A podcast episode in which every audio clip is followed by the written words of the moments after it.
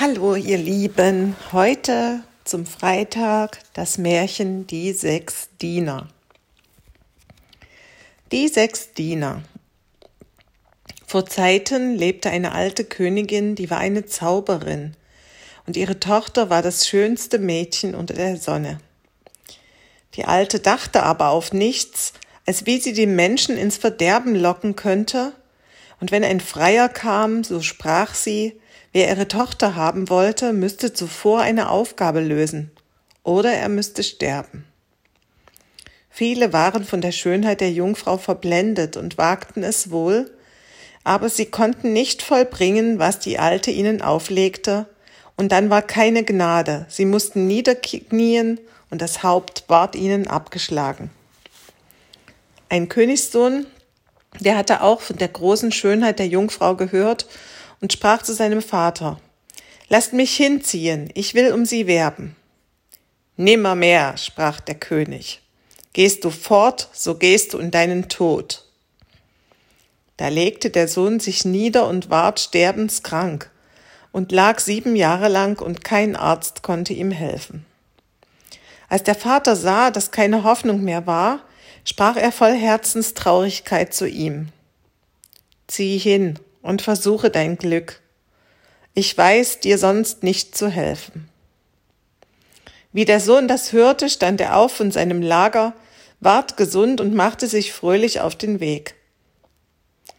Es trug sich zu, als er über eine Heide zu reiten kam, dass er von weitem auf der Erde etwas liegen sah wie einen großen Heuhaufen.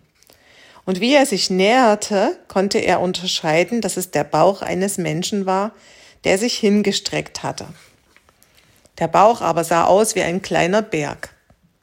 Der Dicke, wie er den Reisenden erblickte, richtete sich in die Höhe und sprach, Wenn ihr jemand braucht, so nehmt mich in eure Dienste.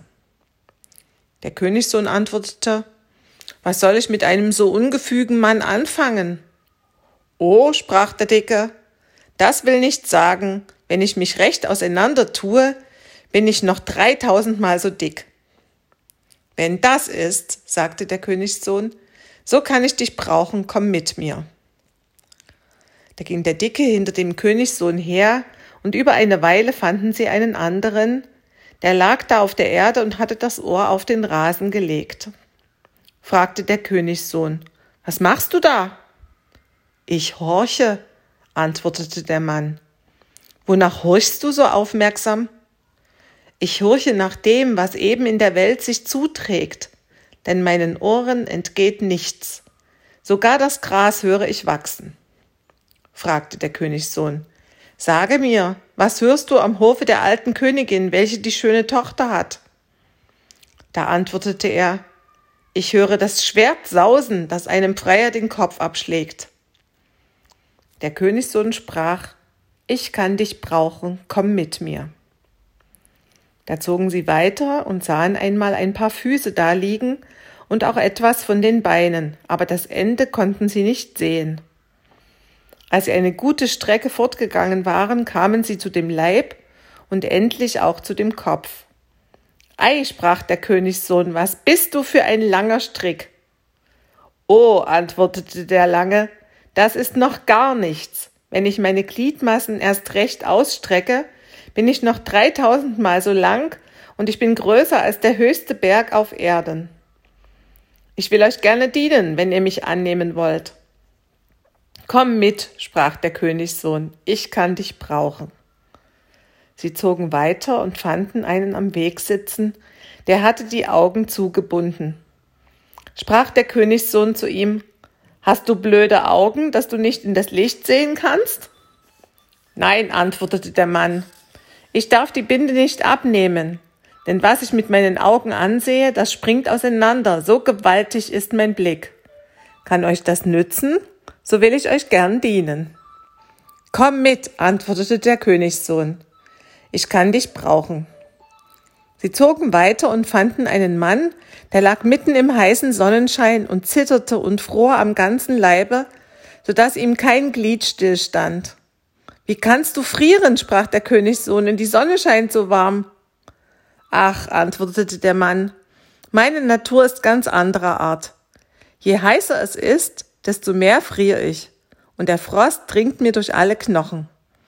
Und je kälter es ist, desto heißer wird mir. Mitten im Eis kann ich's vor Hitze und mitten im Feuer vor Kälte nicht aushalten. Du bist ein wunderlicher Kerl, sprach der Königssohn, aber wenn du mir dienen willst, so komm mit. Nun zogen sie weiter und sahen einen Mann stehen, der machte einen langen Hals, schaute sich um und schaute über alle Berge hinaus. Sprach der Königssohn, Wonach siehst du so eifrig? Der Mann antwortete, Ich habe so helle Augen, dass ich über alle Wälder und Felder, Täler und Berge hinaus und durch die ganze Welt sehen kann. Der Königssohn sprach, Willst du, so komm mit mir, denn so einer fehlt mir noch. Nun zog der Königssohn mit seinen sechs Dienern in die Stadt ein, wo die alte Königin lebte.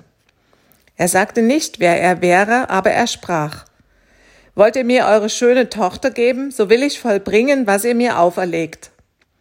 Die Zauberin freute sich, dass ein so schöner Jüngling wieder in ihre Netze fiel und sprach, Dreimal will ich dir eine Aufgabe aufgeben. Lösest du sie jedes Mal, so sollst du der Herr und Gemahl meiner Tochter werden. Was soll das erste sein? fragte er. Dass du mir einen Ring beibringst, den ich ins Rote Meer habe fallen lassen. Da ging der Königssohn heim zu seinen Dienern und sprach, die erste Aufgabe ist nicht leicht. Ein Ring soll aus dem Roten Meer geholt werden. Nun schafft Rat. Da sprach der mit den hellen Augen, ich will sehen, wo er liegt, schaute in das Meer hinab und sagte, dort hängt er an einem spitzen Stein. Der Lange trug sie hin und sprach, ich wollte ihn wohl herausholen, wenn ich ihn nur sehen könnte. Wenn's weiter nichts ist, rief der Dicke, legte sich hin und hielt seinen Mund ans Wasser. Da fielen die Wellen hinein wie in einen Abgrund, und er trank das ganze Meer aus, dass es trocken ward wie eine Wiese. Der Lange bückte sich ein wenig und holte den Ring mit der Hand heraus. Da war der Königssohn froh, als er den Ring hatte und brachte ihn der Alten. Sie erstaunte und sprach, ja, das ist der rechte Ring. Die erste Aufgabe hast du glücklich gelöst. Aber nun kommt die zweite. Siehst du dort auf der Wiese vor meinem Schlosse? Da weiden 300 fette Ochsen. Die musst du mit Haut und Haar, Knochen und Hörnern verzehren. Und unten im Keller liegen 300 Fässer Wein. Die musst du dazu austrinken. Und bleibt von den Ochsen ein Haar und von dem Wein ein Tröpfchen übrig, so ist mir dein Leben verfallen. Sprach der Königssohn, darf ich mir keine Gäste dazu laden? Ohne Gesellschaft schmeckt keine Mahlzeit. Die Alte lachte boshaft und antwortete, einen darfst du dir dazu laden, damit du Gesellschaft hast, aber weiter keinen. Da ging der Königssohn zu seinen Dienern und sprach zu dem Dicken, Du sollst heute mein Gast sein und dich einmal satt essen. Da tat sich der Dicke voneinander und aß die dreihundert Ochsen, dass kein Haar übrig blieb, und fragte, ob weiter nichts als das Frühstück da wäre. Den Wein aber trank er gleich aus den Fässern, ohne dass er ein Glas nötig hatte, und trank den letzten Tropfen vom Nagel herunter. Als die Mahlzeit zu Ende war, ging der Königssohn zur Alten und sagte ihr, die zweite Aufgabe wäre gelöst. Sie verwunderte sich und sprach, so weit hat's noch keiner gebracht. Aber es ist noch eine Aufgabe übrig und dachte, du sollst mir nicht entgehen und wirst deinen Kopf nicht oben behalten. Heute Abend, sprach sie, bring ich meine Tochter zu dir in deine Kammer, und du sollst sie mit deinem Arm umschlingen. Und wenn ihr dabei zusammensitzt, so hüte dich, dass du nicht einschläfst. Ich komme Schlag zwölf Uhr, und ist sie dann nicht mehr in deinen Armen, so hast du verloren. Der Königssohn dachte, die Aufgabe ist leicht. Ich will wohl meine Augen offen behalten. Doch rief er seine Diener, erzählte ihnen, was die Alte gesagt hatte und sprach. Wer weiß, was für eine List dahinter steckt. Vorsicht ist gut, haltet Wache und sorgt, dass die Jungfrau nicht wieder aus meiner Kammer kommt. Als die Nacht einbrach, kam die Alte mit ihrer Tochter und führte sie in die Arme des Königssohns, und dann schlang sich der Lange um sie beide in einen Kreis, und der Dicke stellte sich vor die Türe, also dass keine lebendige Seele herein konnte. Da saßen sie beide und die Jungfrau sprach kein Wort, aber der Mond schien durchs Fenster auf ihr Angesicht, dass er ihre wunderbare Schönheit sehen konnte. Er tat nichts als sie anschauen, war voll Freude und Liebe und es kam keine Müdigkeit in seine Augen. Das dauerte bis elf Uhr. Da warf die Alte einen Zauber über alle, dass sie einschliefen, und in dem Augenblick war auch die Jungfrau entrückt.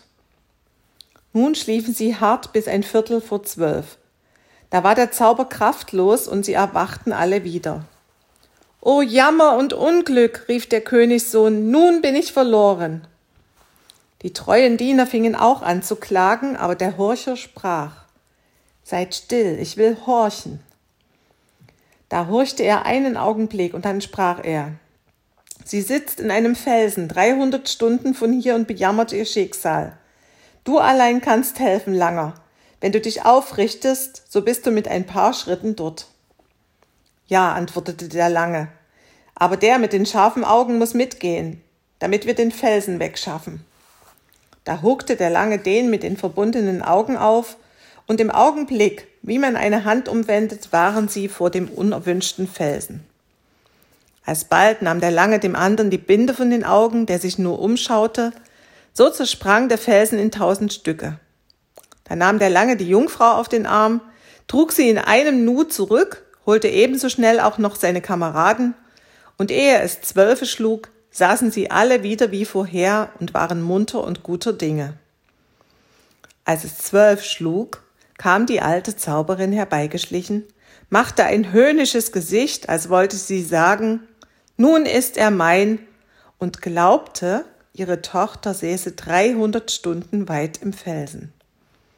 Als sie aber ihre Tochter in den Armen des Königssohns erblickte, erschrak sie und sprach, da ist einer, der kann mehr als ich. Aber sie durfte nichts einwenden und musste ihm die Jungfrau zusagen. Da sprach sie ihr ins Ohr, Schande für dich, dass du gemeinem Volk gehorchen sollst und dir einen Gemahl nicht nach deinem Gefallen wählen darfst. Da ward das stolze Herz der Jungfrau mit Zorn erfüllt und sann auf Rache.